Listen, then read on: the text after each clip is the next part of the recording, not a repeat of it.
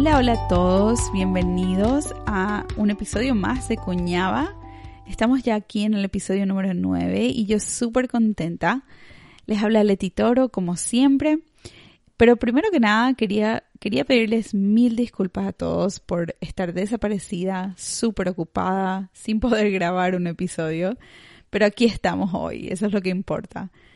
La semana pasada tuve una oportunidad hermosísima de reunirme con un grupo de padres y de profesionales eh, en TEA, Paraguay. Y, sí, estoy súper contenta. Ojalá que podamos contarles en el futuro de, nuestros planes y, que podamos llevar a, cabo nuestros planes. Pero bueno, súper contenta con eso y, realmente súper impresionada con la organización y el nivel de dedicación que están mostrando qué, lindo, qué lindo ver lo que, lo que podemos hacer cuando trabajamos juntos y trabajamos juntos por el bien común de, los demás. Qué, qué, genial lo que vemos, ¿verdad? Pero bueno, hoy vamos a cambiar un poquito de dirección y vamos a elaborar, quiero elaborar sobre un tema del que ya hablé un poquito en, en algunos de mis posts en mi página, la página Cuñaba de Instagram. Quiero hablar un poquito más de la serie de pasos diseñados por el analista del comportamiento Robert Schramm, o sea que todo este trabajo del que voy a hablar hoy es el trabajo de Robert Schramm y la doctora Megan Miller. Creo que ella también tuvo, una participación grande, son geniales. Eh, los dos analistas del comportamiento de la conducta. Estos pasos que ellos crearon están diseñados para proveer una guía de cosas que considerar escrito por Schramm como, como pasos a seguir, una lista de pasos a seguir para desarrollar una relación más fuerte y agradable con nuestros niños y al mismo tiempo, al desarrollar una buena relación, también podemos prevenir el desarrollo de comportamientos que interfieren, por ejemplo, agresión, autoagresión, eh, destrucción de, de propiedad, etc. Hay etapas en la vida y en el desarrollo del niño en el que el comportamiento se devuelve un poco más desafiante. Esto pasa en niños neurotípicos y niños con déficits en el desarrollo, cognitivo, etc. TEA está incluido aquí. Estos periodos hacen que muchos padres sientan que van a través de sus días llenos de frustración, cansancio, y todo esto afecta al poder disfrutar plenamente de su relación con sus niños, ¿verdad? O sea, cuando estamos constantemente lidiando con berrinches, parece que todos los días son una batalla. Realmente esto llena a todos. Esto no solamente pasa con padres, pero con maestros también. Eh, realmente nos llenan de frustración y cansancio. Entonces, el programa de control instruccional o motivacional, como le decimos nosotros, incluye siete pasos. Sí, vamos a hablar de eso hoy. Vamos a ver, voy, voy, a intentar presentar todo de una vez, pero son siete pasos y estoy segura de que voy a tener mucho que decir acerca de cada uno, así que veremos cuánto, cuánto nos toma, ¿sí? Vamos a hablar de la primera regla para formar y mantener una relación fuerte y placentera con nuestros peques, ¿sí? No sé si es que se van a sorprender con esta número uno, pero bueno, la regla número uno es, como ya venimos diciendo a través de los episodios, a divertirnos. Tenemos que divertirnos y divertirnos mucho con nuestros niños. El pasar tiempo con ellos, con cualquier persona realmente, eh, y, el compartir en sus intereses, nos divertimos de tal forma que nos permita formar memoria formar memorias y experiencias positivas. Y, todo esto es, realmente la base, la base de nuestra relación, la base de toda nuestra conducta. Hoy en día, como ya hablamos en distintas oportunidades, vivimos en, un mundo súper ocupado y rápido. Sí, nos despertamos temprano, trabajamos hasta tarde, estamos constantemente conectados, no hay manera realmente de dejar el trabajo en el trabajo y estar completamente enfocados en la casa. Y viceversa, ¿verdad? Recibimos mil llamadas, mensajes, mensajes de texto. Ni siquiera necesitamos el teléfono ya, porque ahora con los relojes, me pasa a mí, nuestros mensajes nos llegan a la mano, literalmente, al, reloj. Es, es impresionante realmente. el, ritmo de vida que, estamos llevando hoy en día. Y me incluyo mucho en esto. El, social media, el postear, el contar a todos lo que está pasando. Y el día pasa. El día nos pasó antes de que nos demos cuenta. Esto es lo que me pasó las últimas semanas que no pude grabar. Esto también, y esto en sí, hace que las relaciones sufran al no pasar tiempo de calidad y compartir actividades y eventos que nuestros niños que nuestros niños disfrutan, también perdemos la oportunidad de construir la confianza y volvernos refuerzos nosotros mismos. O sea, si yo en sí soy un refuerzo para mi niño, no voy a, no voy a necesitar comprar un premio o dar un dulce o cosas así. Tal vez con nuestros niños con TEA porque no tenemos esa misma habilidad social, tengamos que comenzar con eso. Comenzamos con juguetes, con dulces, con cosas más, más objetivas, más tangibles, pero eventualmente nosotros tenemos que ser los refuerzos. Nuestra presencia, nuestra atención, nuestra voz tendrían que llegar a ser estímulos positivos en la vida de nuestros peques. Sí, o sea, que nuestros niños estén contentos de vernos llegar, de escucharnos, y así construimos confianza y una relación sólida. ¿Sí? La confianza es, es clave en la prevención y inclusive en el tratamiento de eh, conductas difíciles, de conductas peligrosas como la agresión y la autoagresión.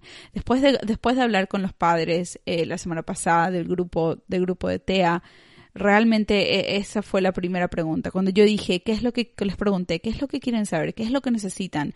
Todo el mundo me dijo, necesitamos saber más de agresión, necesitamos saber más de autoagresión.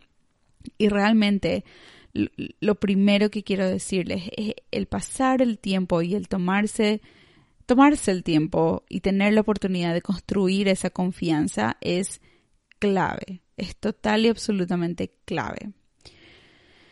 Mucha atención, como ya dije, aquí no estamos hablando de, hablar, de dar regalos, de tener que comprar cosas y cada vez que llego, por más, más tenemos la tentación de hacer eso, por más tentador que sea, eh, no, no, estamos hablando de eso, no estamos hablando de, tener que comprar, dar regalos y comprarles cosas a nuestros hijos. Estamos hablando de pasar el tiempo conociéndonos, interesándonos, enseñando, compartiendo y disfrutando de la presencia de la otra persona. Un científico, un científico, me acuerdo hace años vi en una conferencia, él utilizó la analogía de una, de una cuenta bancaria y me encantó porque tuvo tanto sentido. Pero sí, él usó la, la analogía de una cuenta bancaria. Imagínense que tenemos nuestra cuenta de ahorro y hacemos depósitos todas las semanas, todos los meses, lo que sea que nos que sea.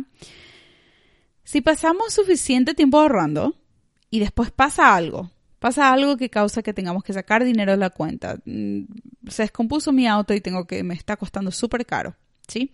Si pasé bastante tiempo ahorrando y tengo que sacar dinero de mi cuenta, no, no siento tanto. O sea, duele poquito, pero en, eh, a largo plazo no siento realmente tanto. La consecuencia no es tan dolorosa. Sin embargo, si no me pasé ahorrando, si no tengo nada, si no me pasé, si, si, no me pasé poniendo esa, esa, ese depósito, el necesitar ese dinero nos va a causar mucho dolor. Va a ser súper difícil. Las relaciones funcionan similarmente.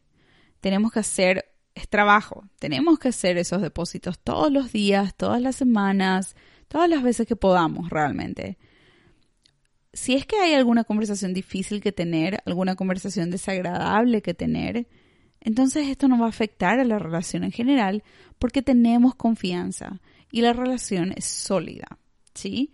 Como dije antes, creo que hablé de esto en, uno de los primeros episodios y hablamos de, obviamente, la idea no es de poner más presión en los papis y las mamis porque, em, porque todos están súper ocupados y, es súper difícil pasar mucho tiempo. Ya hablamos de la calidad, de la el tipo de vida que llevamos todos y que nos requiere la sociedad, pero el, tomarnos consistentemente cinco minutos, cinco minutos al día, diez minutos al día, lo que podamos, inclusive unos segunditos, cuando, cuando los niños y nuestros hijitos nos, nos, nos, llaman, nos quieren mostrar algo, el darles nuestra atención por 30 segundos.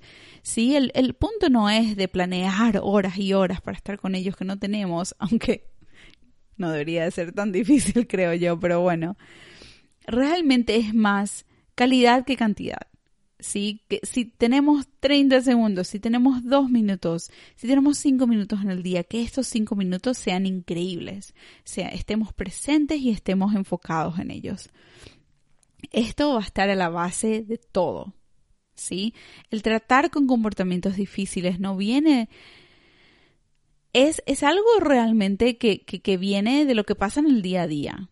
¿Sí? Cuando, cuando alguien está ya con, con, agresión o autoagresión, en ese momento realmente lo único que podemos hacer es mantenerles seguros. Pero el tratamiento es el trabajo de todos los días y el formar esa confianza, esa relación sólida es súper importante. Y acá vamos a hablar de cómo seguir haciéndolo eso, haciéndolo, ¿sí? Así que número uno, tomemos el tiempo de divertirnos, de pasar bien, de conocernos, de compartir intereses. Número dos, los adultos controlan las actividades o cosas preferidas y divertidas para los niños. ¿Sí? Los adultos controlan las actividades o las cosas preferidas para los niños. La palabra control a menudo nos da una impresión de, entre comillas, cultura militar más o menos. O sea, tenemos que ser todos soldados y todo perfecto. Tenemos que hacer lo que yo digo, cuando yo digo, porque yo digo realmente tenemos que encontrar una mejor palabra de control que, control, pero no, no sé cuál es esa palabra realmente. Pero en esta ocasión utilizamos esta palabra porque realmente no hay mejor forma de describir la situación. Sin embargo, recuerden que la compasión y el respeto hacia nuestros niños está siempre en primer lugar. Siempre en primer lugar. Acá no estamos hablando de ser, como ya dije, de hablar de esa cultura militar, tenemos que hacer, ser irracionales, ¿sí? Eh, la compasión y el respeto por delante. La idea en, la palabra control es realmente de que queremos organizar el ambiente para que nuestros niños no tengan acceso libre todo el tiempo. Por ejemplo, si mamá les dice, ahora no podemos ver tele porque es hora de ir a cenar, el control remoto tiene que estar fuera del alcance de los niños para que ellos no puedan ignorar a mamá e ir a intentar prender la tele de cualquier forma. ¿Sí? Si ellos tienen al alcance el control remoto, esto se convierte en una pelea. ¿Sí? Ahí mamá dice, no, no vamos a ver la tele, el niño ya tiene el control remoto, ya está prendiendo la tele, la mamá tiene que venir, pelearse con los niños, sacarle el control. Se convierte en toda una escena. Sin embargo, si esto está ya fuera del alcance, simplemente la mamá dice, niños, es hora de ir a cenar, todos empezamos a cenar. ¿Sí? No hay necesidad de una pelea porque si los otros niños eligen no sentarse a cenar, no pasa nada. No se puede prender la tele igual. ¿Sí? Nosotros dijimos que vamos a cenar y eso es lo que está pasando. Vos venís cuando estás listo, ¿sí? Pero no dije no a la tele y la tele no puede prenderse. Está claro que es imposible para padres o maestros controlar absolutamente todas las cosas que están en el ambiente, pero deberíamos de tener un control claro de las cosas y actividades más importantes. O sea, como mamá y papá, nosotros ya sabemos, sabemos lo que nuestros hijos quieren y ya sabemos los tipos de pelea que vamos a tener. Entonces, tenemos que estar un paso adelante y saber, ¿sabes qué? En cinco minutos yo sé que la que la cena va, va a estar lista. Así que ya empiezo a avisarles a mis hijos, ya empiezo a decirles en cinco minutos, en un minuto, cuando digo, ok, la tele se apaga, es hora de la cena, también el control remoto va a un lugar donde los niños no pueden alcanzar. ¿Sí? Estrategia número dos.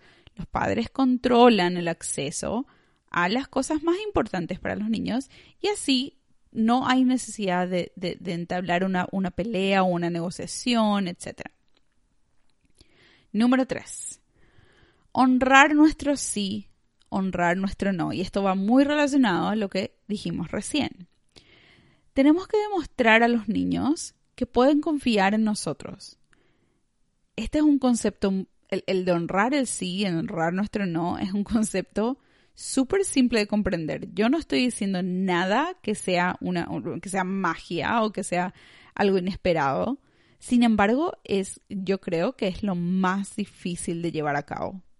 Es un concepto simple de comprender, pero súper difícil de llevar a cabo por algún motivo.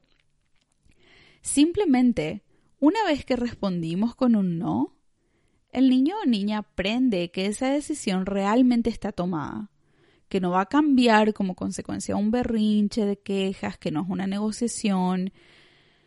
Sin embargo, es importante tener en cuenta que todos los niños, especialmente aquellos con dificultad para comunicarse, por ejemplo nuestros niños con TEA, también están aprendiendo a autorregular sus emociones.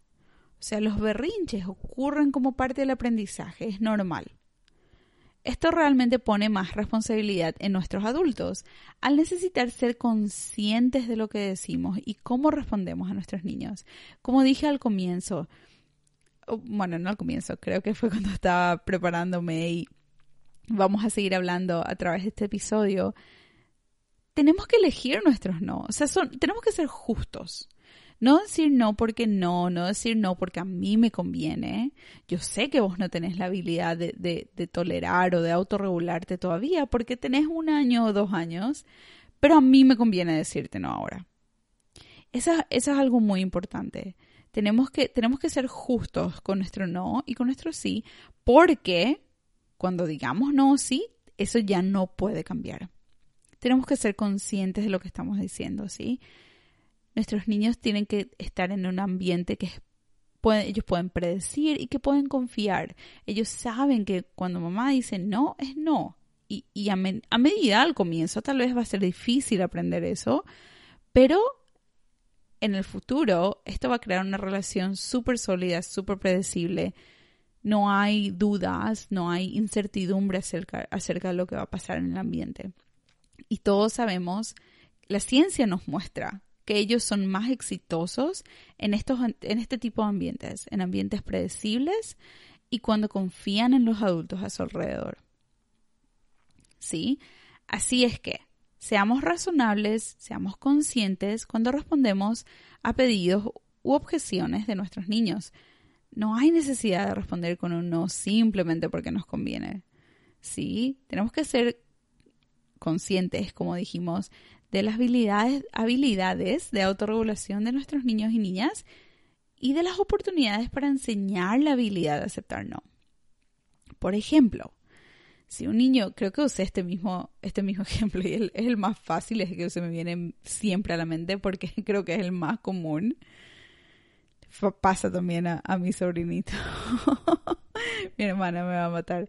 Pero si un niño está en un cumpleaños, por ejemplo, y todos los demás, todos los otros niños tienen acceso libre a dulces, es de esperar que, que él o ella tenga mucha dificultad aceptando un no, que el niño o la niña tenga que sea difícil aceptar un no, cuando pida permiso para comer un dulce, o sea, tenemos que preguntarnos, este, ¿será este el momento más apropiado para enseñar que, no quiero que coman dulces?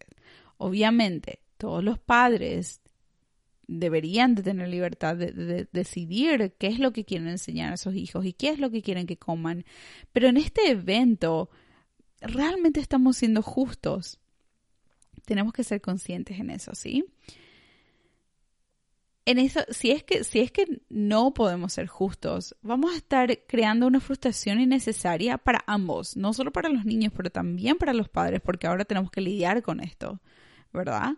Y, y, y en vez, no, en este momento no vamos a poder estar enseñando al niño el uso de las palabras que necesitan, porque realmente van a tener que autorregularse a través de un berrinche. Recuerden, la compasión está al frente de nuestras decisiones, ¿sí? Eh, tengo un tip muy, muy rapidito que siempre utilizo con los padres y es el... Si es que saben que si, si yo estoy en el medio del súper y sé que si es que le digo que no a mi niño porque quiere una galleta, sé que estoy con muchísimas cosas, tengo muchísimas cosas en el carrito, no tengo suficientes manos para lidiar con mi hijo y con la carrito y qué sé yo, y sé que si digo no va a ser un desastre, ¿sí? Es mejor es mejor decir que sí, porque yo sé que si digo no, va a venir un berrinche, va a ser súper difícil y voy a decir que sí igual. Pero si es que intento decir no, viene un berrinche y después cambio así y termina con la galleta de, de cualquier forma, entonces estoy enseñando a mi niño que puede negociar, que puede, que, que tener un berrinche realmente es lo que funciona. No hablar, no comunicarse, sino tener un berrinche. Así que un tip. Digan que sí nomás si saben que no van a poder lidiar con el berrinche. Creo que va a ser, va a ser de mucha ayuda para todos. Número cuatro. Cuatro. cuatro. Vamos a escuchar y seguir instrucciones. Que los niños escuchen y sigan instrucciones resultan refuerzos y en experiencias positivas. O sea, tenemos que encontrarle a los niños, tenemos que, que notar cuando hacen cosas buenas. Creo que ya mencioné algo como esto antes. A menudo nuestros niños y niñas reciben más atención cuando no están siguiendo nuestras instrucciones o portándose mal. Toda nuestra atención de seguro está ahí. También escucho a menudo el ellos deberían saber que tienen que hacer eso, es fácil, ellos pueden, etc. Eso no importa. No importa. E, si ellos creemos que ellos pueden saber eso, ahora mismo no están haciendo. Si estamos dispuestos a hacerles saber a nuestros, a nuestros niños, a retarles, a, darles muchísima atención cuando algo está mal o cuando se están, entre comillas, portando mal o cuando queremos corregir algo, también tenemos que estar dispuestos en darle suficiente atención o la misma calidad de atención por lo menos cuando están haciendo cosas bien, cuando están, eh, cuando están tomándose por lo menos unos segunditos en hacer algo bien. Tenemos que notar, tenemos que decirles gracias y darles atención y hacerles saber que lo que están haciendo es algo que queremos aumentar, ¿sí? Eh, muchas veces podemos en nuestro, en nuestro día a día, podemos dejar de prestar atención a esos, a esos, esos momentos o a esos actos o a esas conductas. Y creo que ya hablamos un poquitito de esto. Eso es algo que tenemos que intentar, eh, tenemos que intentar evitar o, por lo menos disminuir, ¿verdad? Si es que, si es que tuvimos que dar mucha atención por algo que queremos corregir o algo negativo, tenemos que hacer el esfuerzo de intentar agarrarles, de intentar, eh, ¿cómo se dice? De intentar notar cuando algo está bien, ¿sí? Entonces, necesitamos asegurarnos de que seguir, el seguir nuestras instrucciones, el estar alrededor nuestro, resulte en experiencias positivas, ¿sí? Número 5, tenemos tres más. Número 5, la consistencia es lo más importante. La consistencia crea predictibilidad, ¿sí? Podemos predecir lo que va a pasar en nuestro ambiente. Esto, esto crea, eh, crea confianza y da calma, crea un ambiente de calma. Si utilizamos todas nuestras herramientas con consistencia, o sea, todo lo que hablamos de, las reglas del paso 1 hasta el 4 hasta ahora, si hacemos todo esto con confianza, hacemos que seguir nuestras instrucciones resulten cosas positivas, honramos, honramos nuestro sí, nuestro no, si es que tenemos, nos divertimos y controlamos el acceso a las cosas favoritas para nuestros niños, entonces vamos a de seguro crear una relación de confianza con todos. Si ellos saben exactamente cómo es la dinámica en la relación con los padres, qué esperar, qué es lo que va a pasar, entonces no hay necesidad de negociar, no hay necesidad de desafiar los límites etcétera, ¿sí? Podemos ser flexibles al tomar decisiones para que sean justas, como ya dijimos, y evitemos ser coactivos o sobornar. Eso es algo muy importante, porque el utilizar refuerzos y sobornar es algo que puede son muy, muy, muy similares. La diferencia entre los dos es bastante mínima, pero muy importante. No queremos sobornar para intentar corregir conductas. Queremos reforzar. Dentro podemos hablar entre, de esta diferencia en todo un episodio. Dentro de esta habilidad de ser flexibles, nosotros como adultos, también podemos ser consistentes en nuestro actuar. Podemos ser flexibles al ser, intentar ser justos, pero necesitamos ser flexibles de una forma consistente. Los niños tienen que saber que nuestras palabras tienen un significado, de que realmente pueden confiar que lo que estamos diciendo, que lo que está pasando, que lo que va a pasar siguientemente en el, en el ambiente, ellos saben, ellos confían en nosotros y en lo que decimos. No hay, no hay que adivinar nada, ¿sí? Entonces, número 5, la consistencia es lo más importante. Pasamos a los últimos ya, número 6. Aquí hablamos de saber cuál es la prioridad, cuál es la prioridad. ¿Qué es lo que más nos importa que nuestros niños hagan, digámosle? Aquí hablamos de que de cuáles son las habilidades y necesidades de nuestros niños, en dónde están en su desarrollo y, y no tomar decisiones porque sí nomás. Es importante poder encontrarnos con nuestros niños, o sea, bajarnos a su nivel y de ahí partir para adelante, ¿sí? Si mis niños y niñas o niñas no tienen todavía la capacidad de comunicarse funcionalmente, por ejemplo, entonces yo voy a estar ahí para apoyarles cuando ellos lo necesitan. Si todavía no tienen la capacidad de regulación que ellos, que ellos deberían o necesitan tener, voy a estar ahí para guiarles cuando ellos necesitan. Y voy a comprender cuál es la necesidad real, elegir mis batallas, por decir de una forma, ¿sí? Por ejemplo, ¿realmente necesitamos, necesitamos aprender todas las letras y los colores ahora mismo? ¿O es más importante que aprendas a pedir lo que querés a o necesitas o a pedir ayuda? ¿Es realmente más importante que, pueda, que tengas que aprender a, a esperar, por ejemplo? ¿O es más importante que esto algo pase inmediatamente? Tenemos que entender realmente en dónde están nuestros niños, qué es lo que, cuáles son sus habilidades y qué es lo que todavía no tienen desarrollado, a, menudo simplemente por, por su edad. Niños de cierta edad no, no tienen todas las habilidades todo el tiempo. Es más, muchas de nuestras habilidades se continúan desarrollando hasta casi los 21 años. hay mucha ciencia que nos muestra que el cerebro adolescente, el cerebro de la niñez, el adolescente inclusive, inclusive en, la, en, la, en los adultos jóvenes, hasta los 21 años aproximadamente, realmente tiene muchísimo desarrollo todavía. Inclusive hay ciencia que está mostrando que están, están sugiriendo que tal vez los adultos jóvenes no, no, deberían de votar tan jóvenes, tan jóvenes como los 18 años, porque realmente su habilidad de tomar decisiones en el, en el cerebro frontal realmente es, está todavía en desarrollo. Entonces tenemos que entender cuál es la prioridad, cuáles son las habilidades y las necesidades de nuestros niños y estar ahí para ayudarles cuando ellos necesitan. Ser justos con ellos realmente. De ahí pasamos al último paso. Vamos a, vamos a hacer un, resumen al final, pero vamos a pasar al último paso. Y ahí tenemos, acá tenemos, hablamos de que los comportamientos problemáticos y difíciles no contacten refuerzos, que, no, que los comportamientos problemáticos y difíciles no resulten en cosas positivas. Realmente no, no pueden funcionar. Es importante.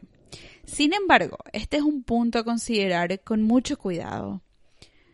Es muy importante, como decíamos, que los comportamientos problemáticos no resulten en lo que, en lo que los niños y niñas quieren.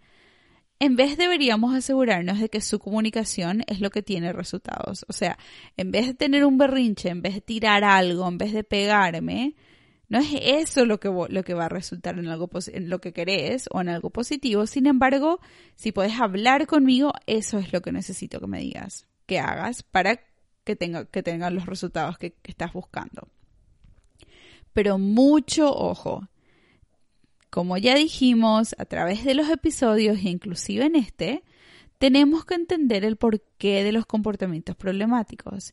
Si es que dijimos que no en alguna medida, tenemos que preguntarnos, ¿es un no lógico o es un no porque nos conviene a nosotros y, nuestra agenda?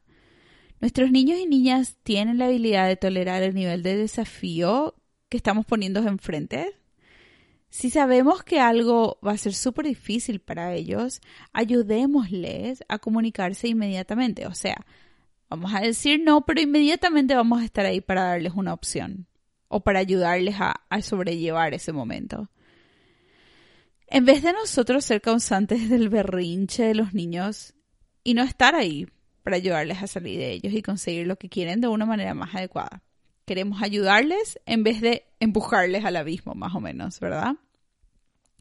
Una mamá, justamente fue una mamá en el, en el grupo de, de TEA, me usó un término muy, muy lindo, cosa que a mí me, me funcionó muy bien para entender, eh, para tener esta imagen.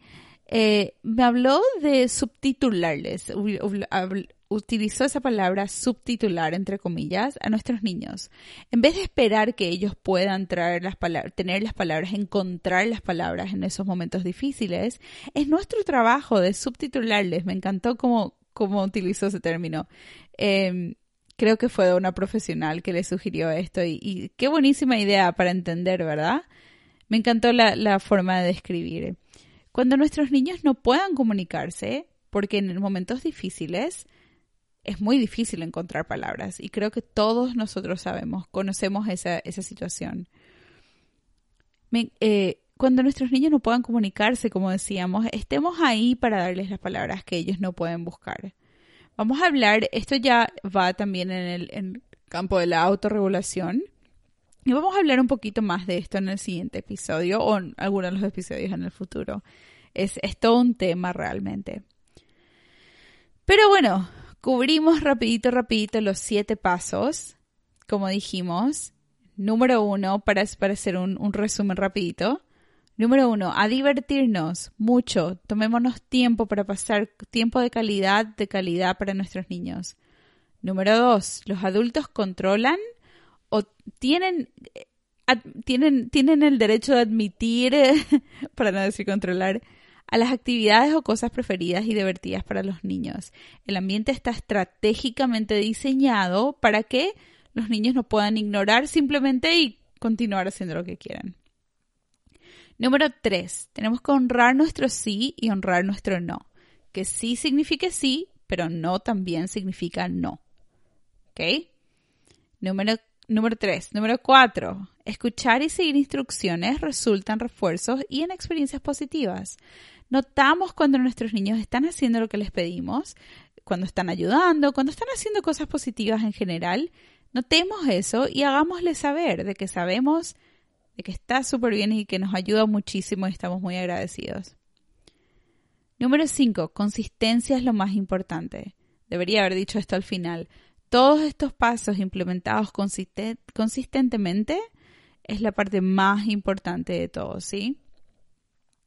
Así creamos una relación de confianza, de calma, de, de, poder predecir lo que va a pasar en el ambiente, todo positivo. Número 6. Sabemos cuál es la prioridad, en dónde están nuestros niños y qué es lo que necesitan aprender siguiente, en, el siguiente paso. Número 7 y último, que, que los comportamientos problemáticos o difíciles como, como la agresión, berrinches, etcétera, que no contacten refuerzos, o sea, no pueden resultar en cosas positivas. Que comportamientos problemáticos y difíciles no, no contacten con lo que estamos buscando. Esto no significa que no podemos ayudarles a nuestros niños a calmarse. Por supuesto, si es que mi niño está súper triste y o súper enojado porque no podía tener el camioncito de juguete que quería, que estaba buscando, eso no significa que yo no puedo darle un abrazo, ayudarle a calmarse, darle palabras de aliento para que pueda recuperarse de ese momento difícil. Simplemente significa que no le voy a dar el camioncito.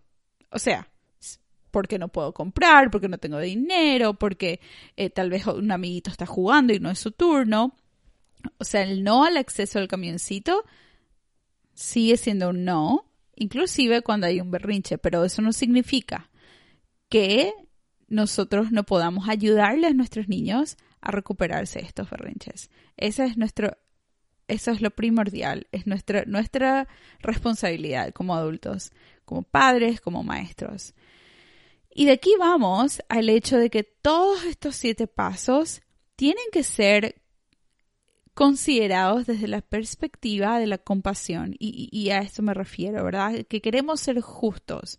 No es porque sí nomás, no es porque yo soy el adulto y tengo que controlar el ambiente. Hay, tenemos que realmente tener una, tenemos tener un entendimiento, tenemos que comprender y conocer las habilidades de nuestros hijos, saber cuál es su nivel de, de funcionamiento en general, de acuerdo a su desarrollo, de acuerdo a su edad, y de ahí partir, ¿sí? Tenemos que ser justos. Ellos son seres chiquitos que, que todavía están aprendiendo y nosotros podemos ayudarles a desarrollar un set de habilidades que, les, que realmente va a ayudarles a sobrellevar todos estos momentos difíciles, pero que la vida nos da, que la vida nos da normalmente, ¿verdad?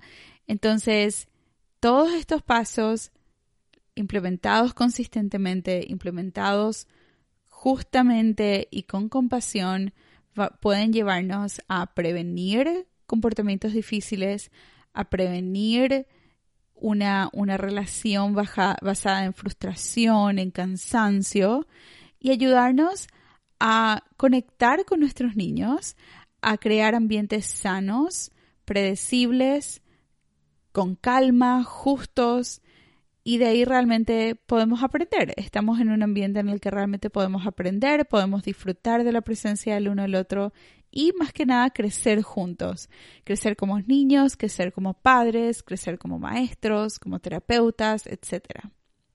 ¿Sí? Prestemos atención, ayuda lleguemos a un punto en el que nos conocemos, creo que es lo más importante, ¿verdad? Pero bueno, Espero que les haya gustado. Acuérdense que todos estos, todas estas sugerencias y todas estas lecciones que comparto son cosas generales. El comportamiento de cada persona es único, es basado a un ambiente único, a una historia de aprendizaje única. Entonces, situaciones más difíciles y más complejas tienen que ser analizadas individualmente sin embargo, estas son, esta es una serie de pasos que realmente puede ayudarnos en general a desarrollar buenas relaciones con nuestros niños. Pero bueno, ojalá que hayan disfrutado. Un gusto súper, súper feliz de estar acá grabando un episodio de nuevo. Y bueno, que tengan un súper, súper buen día, fin de semana, donde sea que estén. Y un abrazo muy grande. Nos vemos en el siguiente episodio. Chao.